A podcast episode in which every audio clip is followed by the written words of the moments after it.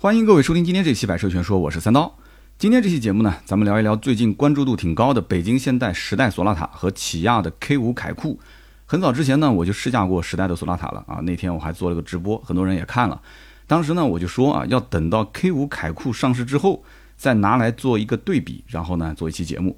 那么九月七号，K5 的凯酷正式上市了啊，在索纳塔之后的几个月上市之后呢，我看了一下 K5 凯酷的上市定价，很有意思啊。它的价格跟索纳塔的定价几乎是一模一样。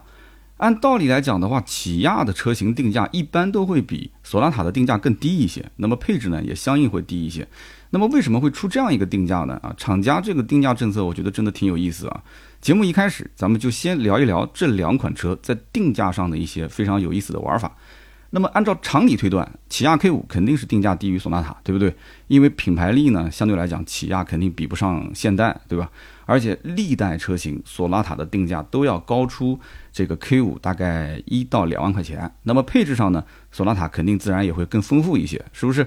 但是这一次的情况呢，跟往常就不太一样了。起亚 K5 的定价跟索纳塔一模一样，十六万一千八到二十万五千八，两个车型的定价区间完全一致。1.5T 的车型呢，起亚的 K5 是分两个配置，索纳塔也是两个配置，而且定价也都一样，都是十六万一千八、十七万一千八。而这个 2.0T 的车型呢，起亚 K5 呢走的是这个 GT9 的运动风格，所以它只给了两个配置，一个尊贵十八万九千八，一个旗舰二十万五千八。而索纳塔呢是分成了三个配置，分别是智享版十八万三千八，也就是说，现代的索纳塔它的起售 2.0T 反而是比起亚的 K5 凯酷还要再低一些啊，低了六千块钱。然后它还有一个豪华版十九万三千八，还有一个旗舰版也是二十万五千八。那么了解过起亚 K5 和索纳塔这两款车的人肯定都知道，这两个车型啊骨子里面都是一样的，对吧？同平台、同动力，车内的空间几乎也是没有差别。那么它这两个车唯一的差别就是造型不同、配置不同，对吧？那么之前的起亚 K5 走的是运动路线，大家了解过之前产品肯定都知道。那么运动路线肯定是更吸引一些年轻的消费者。那么索纳塔的定位呢，相对来讲是偏沉稳一些啊，你也可以说是偏家用一些，对吧？那么宜家宜商，那么有些中青年就比较喜欢啊，平时出去接接客户啊，或者说是在家里面带个步啊，都合适。但是呢，现如今的时代索纳塔的造型，它明显也是走运动时尚风格。那么起亚 K 五反过来看，反而好像造型上就更加沉稳了一些，所以这就让我有些看不懂了。就两台车子的这种定位啊，好像就有一点差别。那么我更看不懂还是这个定价啊！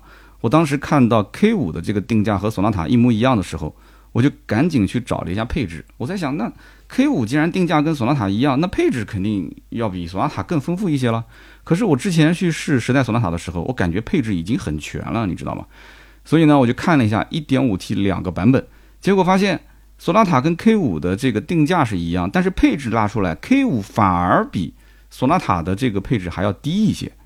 哎，这就奇怪了，对不对？如果从品牌力上来讲的话，起亚跟现代，那基本上大家肯定是二选一选现代，对吧？那么从配置上来讲，如果说北京现代的索纳塔又比起亚 K5 要高，那我为什么还要买 K5 呢？对不对？这我就看不懂了。这两个车型基本上去冲着它买的消费者，大多都是要性价比。那么既然要性价比的话，把配置单拉出来一看，这个是最常规的操作了。K5 凯酷如果比索纳塔配置还低，那这个它到底玩的是什么套路呢？哎，我们接着往下聊啊。我们可以先把 K5 的这个 1.5T 最低配啊，十六万一千八拉出来，然后跟索纳塔的最低配 1.5T 的版本进行一个对比。那么会发现，索纳塔它全系标配一套自动驾驶辅助系统啊，所以说车道偏离预警啊、车道保持、主动刹车、疲劳提醒这些功能都是有的。而且大家其实都知道，这些功能的这个价格还是比较高的。一般在任何车型里面，只要带这一套配置，基本上都是中高配，那么售价会比中低配要高出大概一万五到两万块钱，是吧？那么除此之外，还多出了像副驾驶的电动调节啊，包括像前雷达、全液晶仪表、中控十二点三英寸的液晶屏。那么 K 五呢，它低配还是一个七英寸的。那么加上这些配置之后，你再去看索纳塔跟 K5 之间的这个对比的话，定价如果一样，那索纳塔就是完胜 K5，对不对？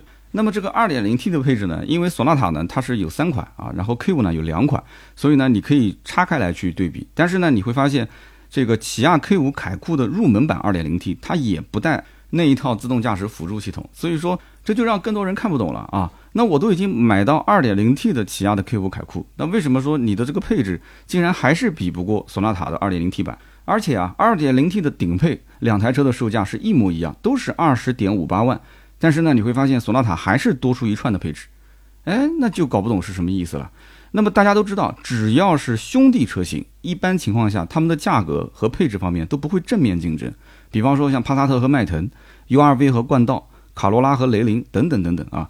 那么他们在定价的时候一般都会错开，发售这个配置的时候呢，也都会是一个互补的关系啊，也就是呃我们家呢多一点，比方说什么 LED 大灯啊，车身上的一些座椅加热啊，然后多一些这些配置，但是那一家呢相对来讲价格调低一些，这一家呢调高一些，大概都是这样的一个互补关系。但是这个时候我们会发现，这两台车定价完全一致的情况下，又是一个兄弟车型，配置上又有明显的差异，应该说是非常罕见的啊。那么起亚它不可能说是当成一个炮灰啊，主动去送人头，然后去衬托出索纳塔性价比高，我觉得不会做这样的事情啊。所以事出反常必有妖啊，所以我们必须得了解一下这两款车的上市政策。那么从今天起呢，我觉得要提醒在座的各位啊，以后的新车上市发布会最好还是看一眼，你至少也要瞄一瞄这个新车发售时候厂家给出的销售政策。如果你要是不知道，起亚的这个 K 五凯酷厂家给出的销售政策的话，你单从网上啊，你拿出这个起亚 K 五的配置表，然后拿出索纳塔的配置表，哎，用手机这么一对比，那你百分之百你连起亚的门都不会进了，对吧？我刚刚前面开头已经说的那么清楚了，价格一致，但是配置少一连串。但是如果你要是看了它的上市销售政策之后，那可能就是另外一番局面了。起亚 K 五凯酷一上市，它就给了五个补贴的政策。那么首先呢，就是他会给你免购置税啊，他给你免商业险。大家都知道，买新车啊，除了车价之外，最大的支出就是购置税和商业险。那么起亚 K 五的购置税呢，平均在一点五万上下，因为这个车的起售价就十六万多嘛，到二十万上下。那么这个呢是没有讨价还价的啊，购置税这个东西大家都得交，对不对？一分钱都少不了。而这个商业险的赠送呢，它有一个上限啊，是五千块钱。也就是说，你不管怎么选，你哪怕就是选了全险，它最多是补贴五千。而最近这个商业险呢，正好是刚刚改革过，对吧？现在你五千块钱能买到的商业险的保障范围比以前要多得多，那真的就是吃了粽子又蘸糖啊，心里面应该说是美滋滋，是不是？所以，因此有一些起亚的 4S 店就开始打出这个广告啊，说我们的指导价就是包牌价。但是这样的一个说法呢，我觉得是有一些瑕疵的啊，所以它会引起一些客户的投诉。为什么呢？因为所谓的包牌价，老百姓认为就是这个价格，我就除此之外啊，什么都不用再付了，我可以直接开走。那么，如果除了购置税和保险之外，你还让客户要额外的付钱，你比方说，你说买这个车，你必须还要再买装潢啊，你必须还要再交其他的上牌服务费或者是贷款的金融服务费，那对不起，那这些消费项目你加上去之后，客户就不认为你是包牌价，对不对？因为我额外又掏了几千块钱。感觉上是非常的不好，所以包牌这个词真的不能随便乱用啊！如果有起亚的经销商，你一定要记得，千万不要用这个指导价就是包牌价来进行宣传。如果是宣传了，那你就必须让客户付这一笔钱，立刻就能把车开走，对不对？要不然的话，你强制其他的服务肯定会招来投诉的啊！所以呢，我们刚刚只说了起亚 K 五的这个凯酷啊，上市政策之一就是它送了你的购置税，也送了你的这个商业险，那么还有四个没有讲。那么第二个呢，就是置换最高补贴两万块钱。哎，很多人一听，可以啊，置换补贴最高两万块钱，这个很诱人啊，对不对？那么我现在开的可能是一台零几年的小破车，二手车的估价可能都不到一万块钱。那么我拿过去置换 K 五，哎，那我还能置换补贴两万块，太爽了，对吧？呃，我觉得你还是洗洗睡吧，啊，醒一醒啊，清醒一下。这个政策它是有限制条件的。我曾经在以前的节目里面也经常会提到，包括这个置换补贴、原价置换的这些条款。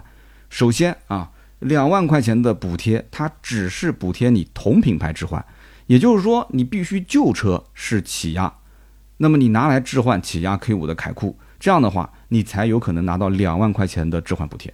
那么有人讲说，那可以啊，那我现在手上没有二手车，但是我可以去二手车市场。我买一辆啊，花几千块钱或者一万块钱，我去买一台这个旧车，那么我拿这个起亚二手车来进行置换，不就行了吗？拿了两万的补贴。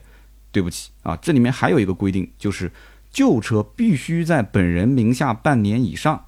很多的一些这种二手车置换补贴的政策都会有这样的一个限制条件，就是防止你去买一辆这个很便宜的二手车过来进行置换。所以说你现在去买已经来不及了啊，必须半年以上。那么其他的非本品牌的车型置换呢，最多可以拿到一万块钱的补贴。那么虽然说厂家有这样的一个补贴的钱，但是你还得要注意两个问题点。因为我以前就是做新车销售啊，做二手车销售的。首先一点就是二手车的估价，这个相关的权限是在 4S 店的手里面。也就是说，你这个车真正要估多少钱，4S 店说了算。那么你肯定是想要高价卖，对吧？那么 4S 店呢，这种车型收来也不可能说他自己去卖，他肯定也是转手给二手车贩子。所以因此，二手车的贩子他肯定也要挣钱。那么大家也知道，起亚的二手车在市场上其实。估价也不会特别的高，那么其他的一些非本品牌的车要看具体车型啊。你既然是买这个凯酷的话，那之前的车子应该都是紧凑级或者是级别更低的一些车型。那么这些车型在市场上如果不是非常硬的品牌，那有可能它的估值就很低。那么 4S 店它又要给你进行补贴，那他会给你估个更低的价格。那如果说你要是谈不拢的话，那谈不拢，对不起，你就拿不到这个补贴。所以你要想妥协，那你必须能够接受他给你估出的这个价格，你才能拿到这样的一个补贴啊！大家都懂我的意思啊。那么另外一点就是，这个补贴它不是立刻马上就计入到车款里面进行抵扣的。那么很多人是心想，我把二手车置换给你，你直接给我扣车款不就行了吗？哎，对不起，你的车价正常的估值的部分你可以抵，但是厂家的这个补贴的部分呢，据我了解啊，是过户资料提交给厂家之后，一般都是两到三个月。啊，厂家审批完以后再返钱给到 4S 店，4S 店再把钱返给客户，是这么一个流程。所以建议大家还是先问清楚啊，不要跑过去以为说我的车上来就能置换两万块钱，哎，然后直接扣车款，没有那么简单。那么这次的起亚 K5 上市还有一个政策是什么呢？就是终身免费保养。那么按道理说，这是一个喜大普奔的一个非常好的政策啊！终身免费保养，虽然说把我套头套到 4S 店了，对吧？今后不能出去保养了，但是起码它是免费保养，而且是免费小保养啊，它不是大保养，大保养要补差价。不管怎么说啊，反正这也是一个福利政策啊，大家也算是去薅羊毛了。但是我需要提醒各位准备购车的客户啊，一定要让起亚的销售顾问把这个政策啊找出来给你去看一看，就指着这个白纸黑字啊给你解释清楚。为什么要解释清楚呢？因为据我了解啊，首先这个终身保养它是小保养，对吧？大家要了解大保养补差价。其次就是我现在得到的消息啊，它可能就是五年十次保养啊。厂家对外宣传是终身免费保养，是吧？但是我现在得到内部的消息是啊，这个政策是五年十次保养。那么有人讲说那不对啊，五年十次保养不是终身保养啊。所以我也不知道具体是什么情况，因为我现在得到是这个消息，大家可以去证实一下啊。如果不是这样的话，那当然是最好的，对吧？但是我得到的消息应该不会错啊。如果是五年十次保养的话，这件事情你就一定要问清楚销售，你能接受你就买，你要是不能接受，你就要较真。你说你不是终身免费保养吗？我这个车子至少要开十年，对不对？那我以后的保养怎么办呢？那你就要让他拿出相关的官方的这个文件给你解释清楚啊，就防止今后会有扯皮。那么接下来就是重头戏了啊！大家是不是很关心这个车子？如果是贷款，它不是有个免息政策嘛，对吧？五年零利息，哇，听起来很诱人。五年免息啊，什么概念？且不说是不是所有的人都能做五年，因为这个五年免息啊，它其实对于你的信用啊也会有一定的要求。那么除此之外，现在很多年轻人啊，他买车手头都不是很宽裕，所以肯定是希望首付越低越好。那么利息当然就是能免则免嘛。啊，那么起亚 K 五的免息政策最长是五年零利息，对不对？而且他说至高就是最多可以免息八千块钱，但是这个免你多少钱的利息你不用管，为什么呢？因为厂家他会下发非常详细的试算表，就他表格里面会给你把每一年需要这个免多少钱，然后可以贷款贷多少钱，分多少期，算得清清楚楚。那么我手里面呢，啊，正巧是有那么一份啊，厂家的这个起亚的这个试算表，我就简单的捡重点来跟大家分析一下啊。首先一个呢，就是这个免息方案，它是分为置换用户和非置换用户。那大家都可能理解了啊。你如果有二手车置换，你就置换用户；如果你没有二手车置换，你就是非置换用户。那么置换用户的免息额度，相当于是非置换用户的一半。大家听清楚了啊！置换用户的免息额度相当于非置换用户的一半。我继续往下解释，你就知道是怎么回事了。那么有一些品牌呢，其实它的免息政策。和二手车置换补贴政策是不共享的，也就是说，你选择其中一个，你另外一个你就不能享受了。那这一点来讲的话，其实起亚还算是厚道，他只是没有放在台面上讲，说，哎呀，你要如果选择二手车置换的补贴，那我的贴息政策、免息政策，我只能给你享受一半。他没说，但是你真的要是去买的时候，你就得要问清楚了。那么这个免息政策呢，它从一年到五年啊，分五个不同的方案，每个方案呢，它会有一个免息的定额那。什么叫做免息定额呢？你就可以理解成在不同的年份下，你所能贷到的钱是逐年减少的。为什么呢？因为它是免息，你占用它的资金年份越长，它的资金成本越高嘛，所以它就只能把你所能贷出来的钱金额相应的减少。啊，比方说第一年可以贷到十几万，那么第二年只能贷到八万多，第三年就更少，第四年更少。那么具体少到什么程度呢？我给大家举个例子啊，你比方说你选择两年的免息啊，而且你是一个置换的用户，就是有二手车置换的用户，那你的免息定额是四万四千元，也就是说你只能贷到四万四千元。那么如果说你是一个非置换的用户，你贷款两年的话，那你的免息定额是八万八千元。也就是说，你可以贷款贷到八万八千元。那么有人肯定要问了，说那不够啊，对不对？这车子就是十大几万呢，我就是交个首付，我最起码还要贷到大概十来万呢。那对不起，你多出来的部分就是正常的贷款啊，你按照银行的正常利息来算。那么如果说你想贷的年份再多一点，它不是有个五年的这个免息嘛？好，那么五年的免息能贷多少钱呢？帮大家算一下啊，五年的免息，置换的用户可以贷到一万六千元。非置换的用户可以贷到三万两千元，那么也就是说，你免息的年限越长，你的贷款的额度就越低。所以这一点大家一定要清楚啊！你不要说跑过去五年免息，哎，我就冲着我百分之三十的首付，然后剩下来的钱厂家都给你免息免掉了，没有这种好事啊！所以你一定要知道，有人讲那那我就选择一年免息，那你要算啊，你一年免息，你每个月要还多少钱？你免息的周期肯定是越长，你每个月的还贷的这个额度肯定是越少，你压力就会小很多。所以呢，这一点呢，也是给大家做一个提醒啊，因为现在贷款的用户比较多。那么下面还有一个政策是什么呢？就是一个月内可以原价换购啊，一年之内可以九折换购。大家听清楚了，不是一个月内可以回购啊，这个字一定要看清楚，是换购，不是回购。回购呢，就是可以把你的车收回来，你也不用再买他的车。但是换购，对不起，是收了你的车，你必须要再开一辆新车走，你必须买一台新车。一个月内是原价，一年之内是九折，听起来是非常保值的，对不对？开玩笑，我开了一个月，我原价就卖掉了，最多就是亏个购置税啊，亏个保险的钱，那我毕竟爽了一个月嘛，对吧？那么我开了一年九折，我的天哪！那起亚这个车放到二手车市场上，怎么说一年也不可能说按九折来卖，那我是最划算了啊！我九折卖掉，第二年还能开新车，这个政策看起来确实是挺猛的。如果你真的要去置换的话，那厂家应该讲，他可能是相应的对于这种置换啊，给经销商是要做补贴的。但是实际要是运作起来的话，应该说这里面也有很多的玩法。有人说，哎，那这有什么玩法呢？那这不就是厂家补贴的政策吗？好，那我就给你算一算啊。那么就比如说一年之内按照九折去换购啊，它怎么换购呢？怎么算九折呢？那其实就是用你之前的发票金额来算。那么现在第一批去买起亚 K 五的这个尝鲜的用户，肯定都是原价，对不对？原价的话，发票金额到时候一年之后直接乘以零点九，就折算出你可以换购的这个抵用的车款啊，很划算，是不是？那么一年之后，新车的优惠是不是可能都不止九折了？你想一想，哎，那么那个时候你拿一台你已经开了一年的旧车，你去换，有人讲，那我就再换一辆这个新 K 五，不是很爽吗？理论上来讲啊，的确是很爽啊，开了一年旧车换新车，但是实际上来讲，它也会有很多的限制条件。那你比方说，对于换购，它肯定是要求你置换更高售价的车型。那你如果以前买的起亚 K 五的 1.5T 低配，那你现在要换一个 2.0T 的顶配，那没有毛病啊，对不对？你再贴几万块钱可以的。那有人可能要讲了，一年之后起亚 K 五难道没有优惠吗？哎，有可能，甚至一年之后的优惠啊，它都不止九折，对不对？它甚至新车优惠可能都是二十个点左右。好，那到了那个时候，你现在收购的价格比它实际的新车销售的价格还要高。难道说经销商还要退钱给你吗？我从来没有听说过换购的这个政策还能退钱给客户啊，从来没听说过，不可能的事情。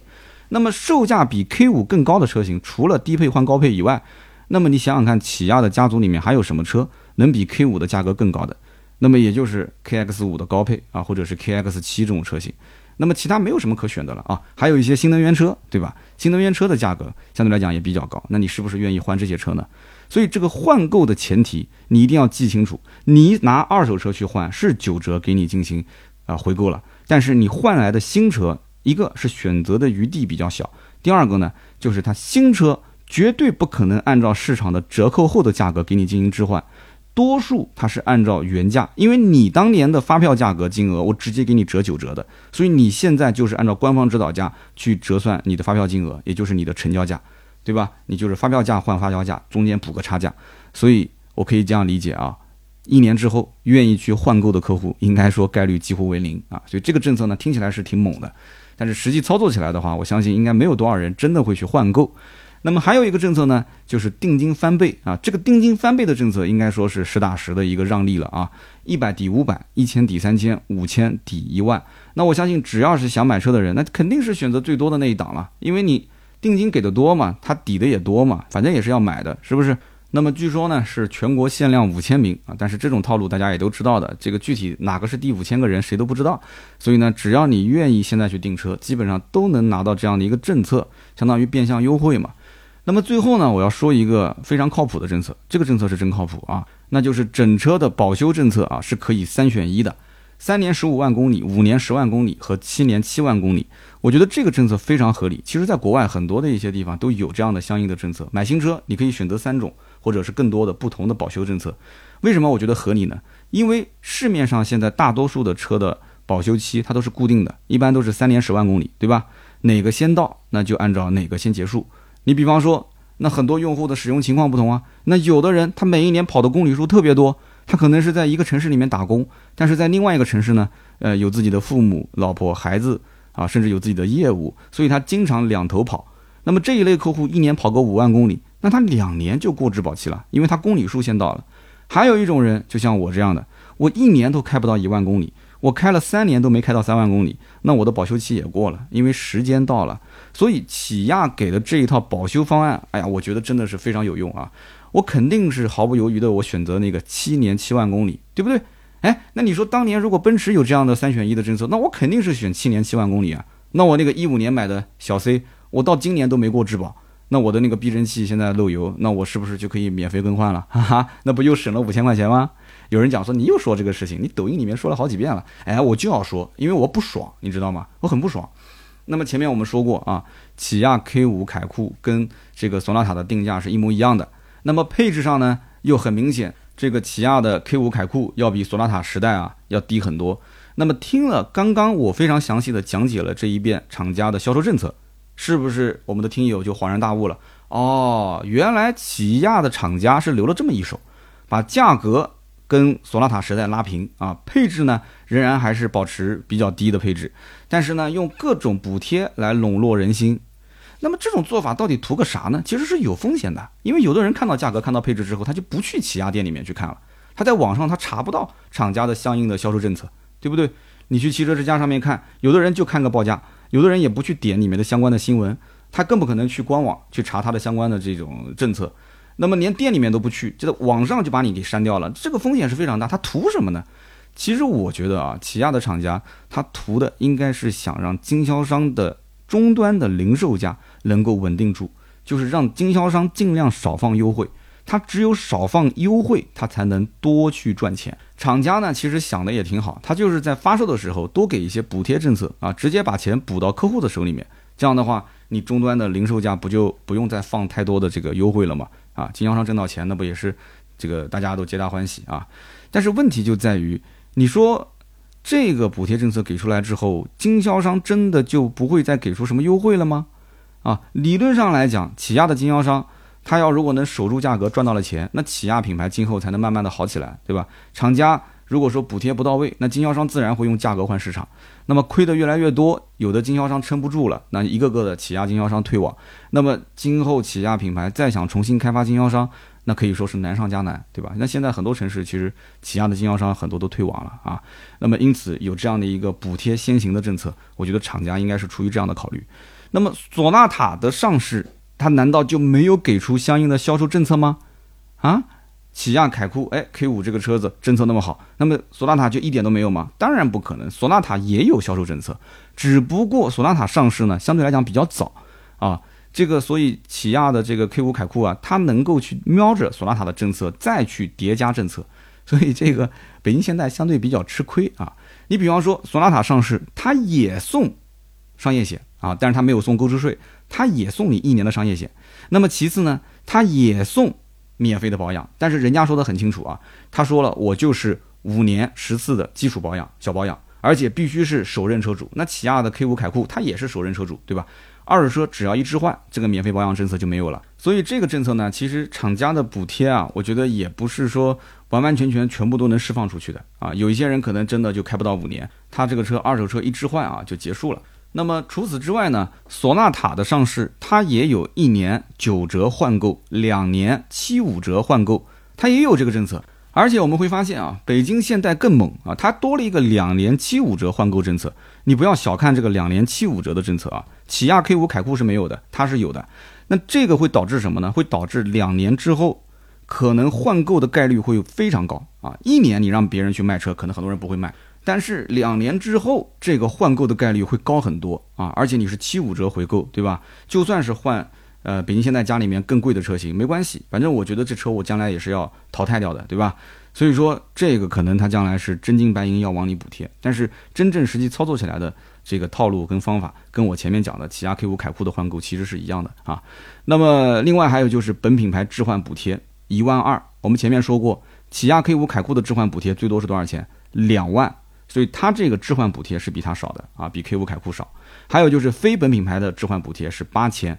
啊，那么 K 五凯酷是一万，所以它非本品牌置换的话差不多啊，一个一万，一个八千，但是本品牌的话差的比较多啊。现在只补一万二，那个呢是补两万，但是我还是那句话，这里面可操作的空间非常大，所以这种政策真正要是落实下来的话啊，两者之间，你到起亚店里面你去置换你的车，他说给你补贴二手车估多少钱，你再到北京现代的店里面啊，他给你二手车估多少钱，说给你补贴多少钱，最终拉平其实都差不多，他能给到的这家一定能给你信不信？那么还有一个政策呢，啊，也是跟起亚 K 五一样的，就是保修整车保修政策。索纳塔它也是三选一，一模一样。那么通过啊起亚 K 五凯酷跟时代索纳塔的上市销售政策进行对比，我们是不是会感觉到说，哎，好像索纳塔给出的这个政策啊，确实是比起亚凯酷要少一些。那么我们是不是可以理解，凯酷的实际的入手价格更低啊？用更低的价格去弥补它的配置上的不足，然后它的补贴更多，对不对？让消费者觉得说，哎呀，很划算，对不对？我觉得还是要等一下。为什么？因为你没有发现啊，我刚刚没有说索纳塔的贷款的免息政策。那么为什么我要把索纳塔的免息政策拿出来单独说呢？是因为索纳塔的免息政策跟起亚 K 五凯酷的免息政策比起来要好很多，真的是明眼人一看就知道要好很多。索纳塔的两年免息的方案，客户可以贷款贷到多少钱啊？十二万七千零二十一块钱。三年的免息可以贷到八万八千零五十九块钱。我们前面是说到过，起亚 K 五凯酷的两年的免息定额是多少？大家还记得吗？非置换用户贷款能贷到八万八，那么置换的用户呢，只能贷到四万多块钱，是不是？所以说，显而易见，在金融贷款的补贴力度上，北京现代是明显优于起亚的。我们举个简单的例子啊。就比方说，你现在要想贷八万八千块钱啊，用它的免息贷款方案，你在起亚的店里面买 K 五凯酷，你只能贷二十四期，也就是两年。你算一下，你每个月还多少钱？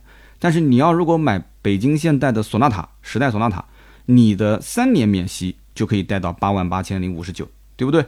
所以你可以贷三十六个月的贷款，那么你每个月的还款的压力会小很多，是不是？所以呢，我看完了索纳塔的这个金融贷款政策，再去对比了一下起亚的这个 K 五凯酷的贷款政策之后，我就发现，它这个免息啊，应该说力度是远远大于起亚，所以可以说北京现代是绝杀起亚。但是这个呢，又不能放在明面上来说，毕竟是兄弟企业啊，只有客户过来问了才会告诉他。那么现在我节目里面是提前告诉各位了，是吧？我把这件事情掰开了揉碎了给大家去讲。那么大家如果是看网络上的宣传，那么起亚其实时代索纳塔它的宣传是三年零利息，但是我其实偷偷的告诉你啊，我跟你说一句悄悄话啊，据我所知，北京现代也能做五年免息，你不信你去问北京现代的销售啊，时代索纳塔五年免息，你问他能不能做，而且他五年免息所能贷出来的金额，甚至比起亚 K 五凯酷五年免息还要多，只不过顾及起亚的面子，没有对外再进行宣传而已，因为它上市比较早。他一开始给的就是三年零利息，但是看到起亚 K 五凯酷，他开始做五年零利息了，那北京现在不跟进嘛，对不对？你不信呢？你可以去问一问北京现代的销售啊，你也不要问我为什么知道的，因为我手上有大家看不到的资料。那么我们知道有一句很调侃的话啊，叫做“屌丝有三宝”，索八 K 五迈锐宝。这一句话呢，应该说是真的害了这三家企业啊。那么这里面其中有两款车型是韩系车。那么当年这句话为什么被广为流传呢？就是因为这句话非常生动地表达出了当时这三款车的一个现实状态。简单的讲，就是预算只能够得上 A 加级车的一些用户啊，因为呢这个优惠幅度很大啊，因为呢就是图着它的性价比啊，相对比较便宜，所以就上了 B 级车啊。这三款 B 级车，索八 K 五迈锐宝。所以因此大家就说了，屌丝有三宝，索八 K 五迈锐宝。当年索八最便宜的时候才卖十四万多，K 五也就十三万多，迈锐宝甚至十三万都不到。而同样是 B 级车的帕萨特啊、迈腾、雅阁、凯美瑞，在那个年代哪个不是二十万开外的售价，对不对？那么转眼过去这么多年了啊，韩系车在 B 级合资车的这个领域啊，还是在苦苦挣扎。那可以讲现在这两款车，对吧？K 五凯酷、索纳塔时代，那是掏着心窝子拿出来自家的黑科技啊，像什么 IGMP 的新平台、CVVD 的 1.5T 发动机，还有这个 8AT 的变速箱，这个变速箱还是从韩国进口的。然后包括还有像索纳塔啊，全系标配 L2 级别的自动驾驶，车内还有大屏，然后按键换挡全都给你配齐了，车身长度还针对中国市场进行了优化。就这样，如果说这车还是销量不能大涨的话，那绝对不是产品力的问题了。这就是品牌力的问题。那么，就我个人认为啊，在 B 级车的市场里面，如果说一个品牌的车型它挤不进一线的阵营的话，那么这个车型它的定价就会远远低于它的实际价值。你大家想一想，是不是这样的啊？那么哪些是属于一线阵营呢？哪些品牌力相对比较强呢？其实我们可以发现，B 级车合资市场的第一阵营就是帕萨特、迈腾、雅阁、凯美瑞。你也不要喷我，你说什么开帕萨特要戴头盔？你去看看现在的销量。就算优惠幅度有个三万来块钱，其实三万多也不算多。你跟那个什么迈锐宝 XL 比起来的话，三万多算什么，对吧？跟君威、君越比，这三万多算什么？帕萨特、迈腾还是第一阵营，雅阁、凯美瑞就更不用说了，优惠又少，销量还大。那么其他的一些车型，其实就是看着他们四个车啊凑成一桌在那边玩儿。其他车子只能是在旁边看边糊啊。那么到目前为止呢，其实合资品牌的 B 级车还没有受到咱们的国产品牌的竞争啊。当年的吉利博瑞还不错，稍微有那么点意思了啊，有那味儿了。但是后来后劲不足啊，产品的更新换代相对比较慢，没有给竞争对手产生什么实质性的威胁，销量呢下滑也比较严重。不过合资 B 级车里面也有那种啊敢于突破自我，然后以价换量的主，就比方说我刚刚前面讲的雪佛兰的迈锐宝 XL，那这个车子你想一想。索纳塔和 K 五凯酷，它的定价跟迈锐宝 XL 其实是很接近的。他们三款车之间其实必然是竞争对手的关系，对吧？但是迈锐宝 XL 这个车动辄是多少钱？四五万的优惠啊！那么你就算比起索纳塔和 K 五，你说配置低一点，内饰稍微老气一点，但是你看在价格便宜的份上，对吧？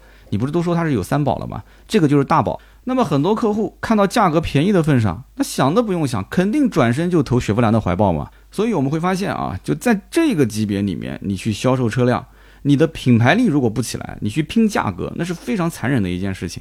现代跟起亚的品牌要如果能起来的话，它的产品肯定能被消费者接受。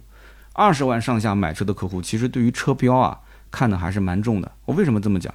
你想一想，这个级别的客户，其实他们咬咬牙也能上豪华品牌。他为什么要退而求其次啊？说买一个合资的 B 级车呢？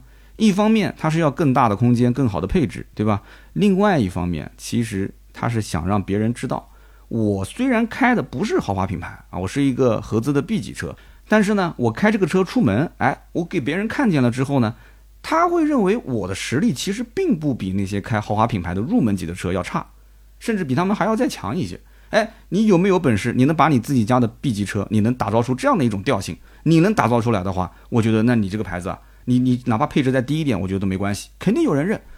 所以，因此你看现在的市面上，迈腾、帕萨特，你甭管什么安全气囊偏了，什么 A 柱弯折了，这些都不重要，它至少这个车开出去，它就能给人哎，就是有那味儿，对吧？凯美瑞、雅阁也有那味儿，亚洲龙也有那味儿。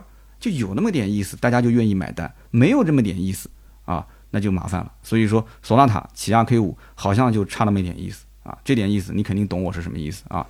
那么其实呢，如果一定要我在说 K 五凯酷跟时代索纳塔当中啊，你说三刀你必须选一个，我要送你一台车，你二选一，那你一定要让我选。其实我也比较纠结，为什么呢？因为索纳塔的配置高。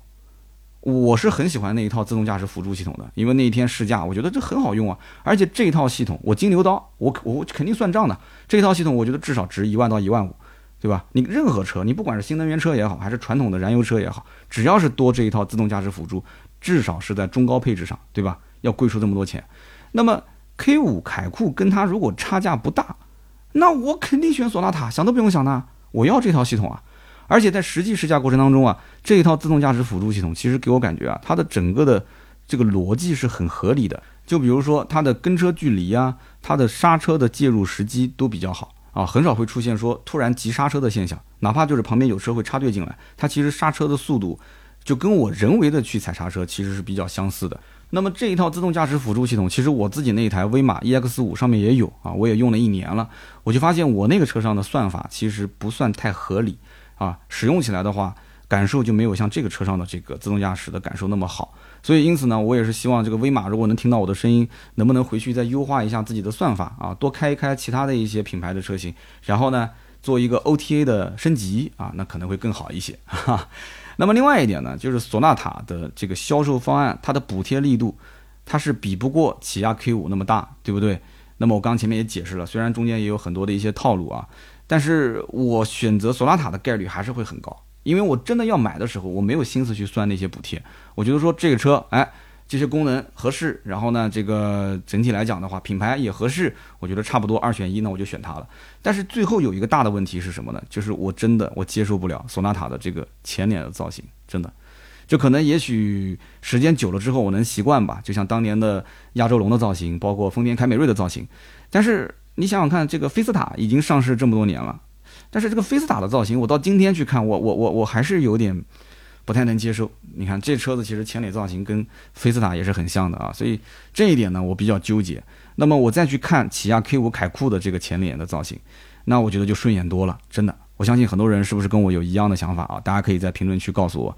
那么但是 K 五的配置呢，又太低了，真的低。那么这些配置呢，又不是自己后期都能加装的。我刚刚讲的那个自动驾驶辅助系统，它就不是后期能加装的。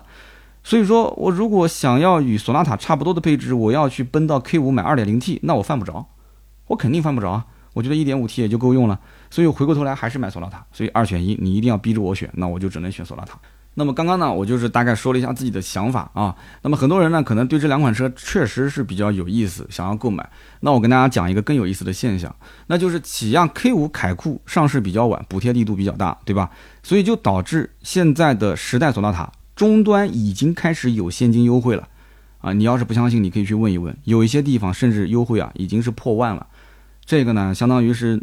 就是内耗啊，就是两个品牌之间互相瞄着，其他呢我也不管，我先看看我的兄弟车型它是怎么给政策的。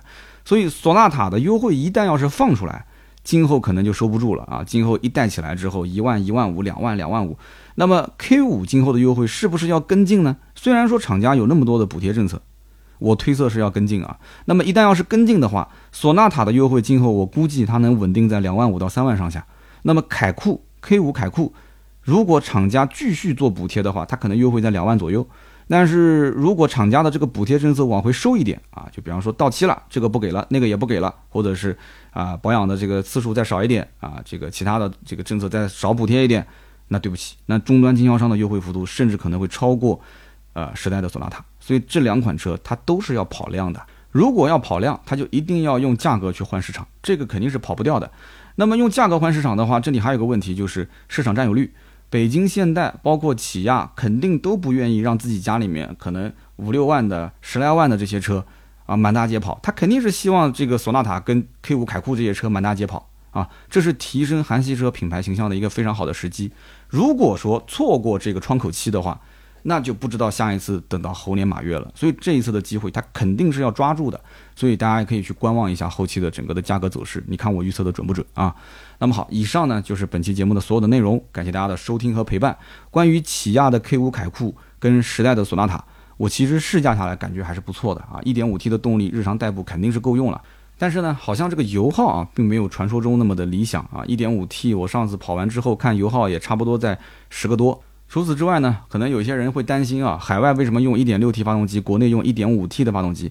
这个呢，跟大家解释一下，没有办法啊，这是国内的相关法律法规的限制。如果说要给你硬上 1.6T 发动机的话，那可能费用就不是这样了。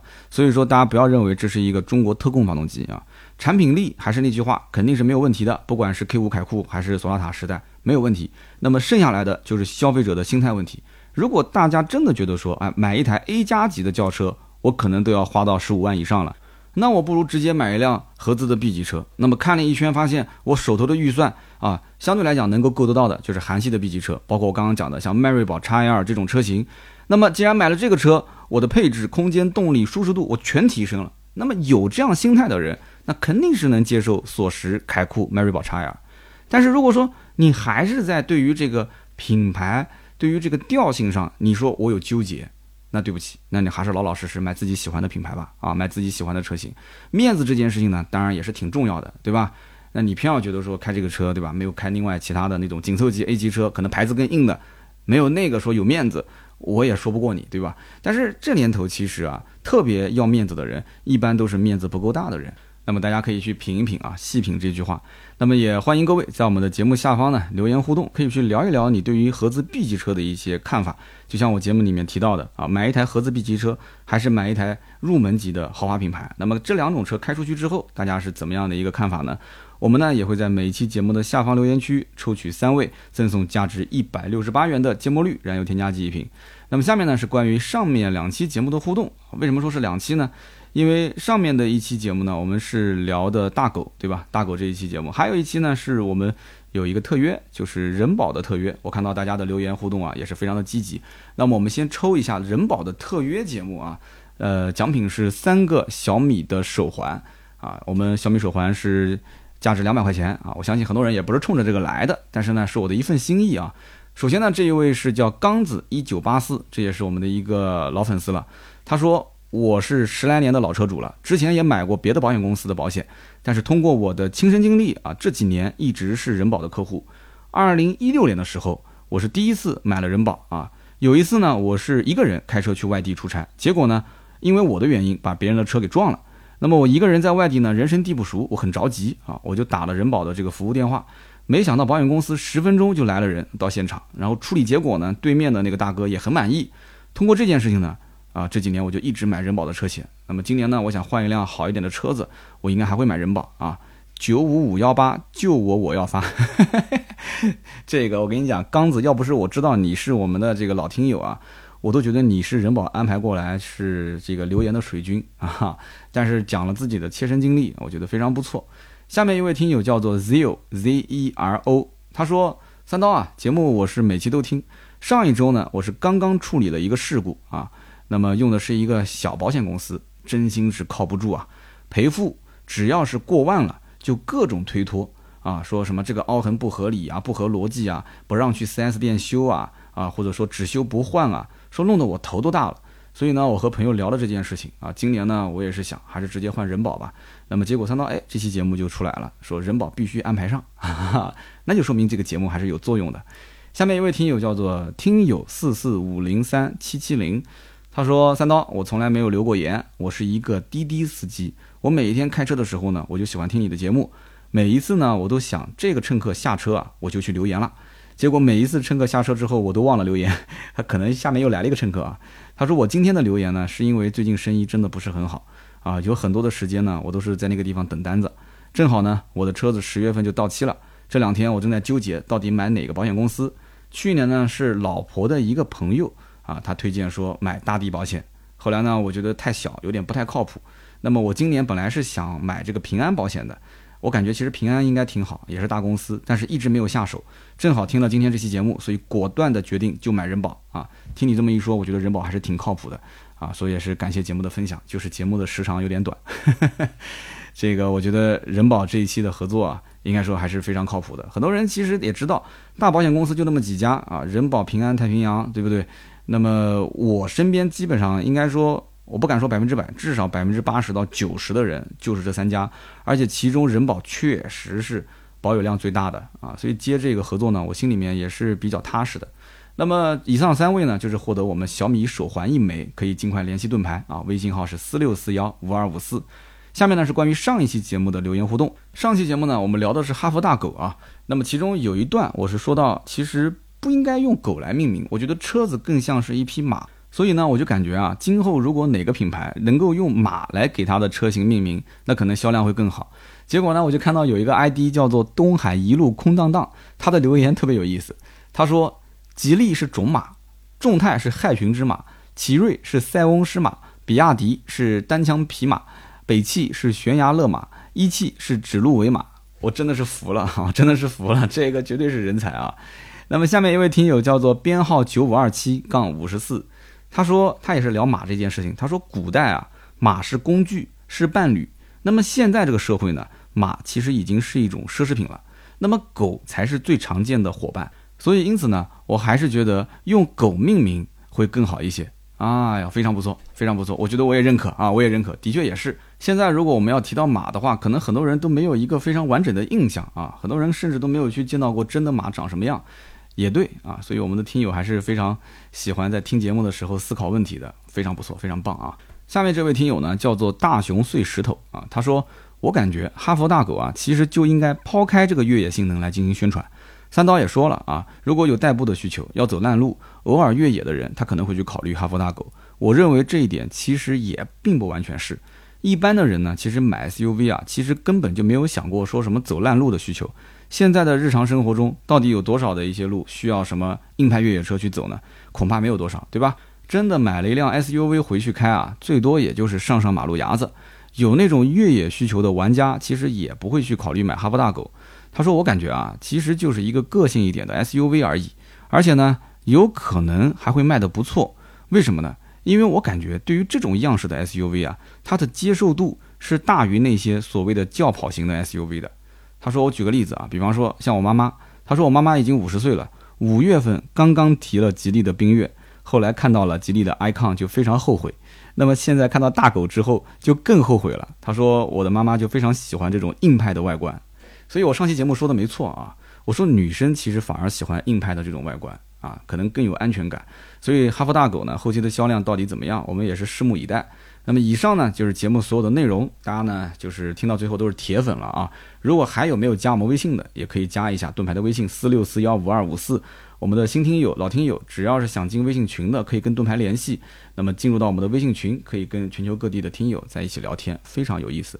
我们最新的更新也会在盾牌的朋友圈啊，包括群里面进行推送。好的，那么今天的节目呢就到这里，我们下期接着聊，拜拜。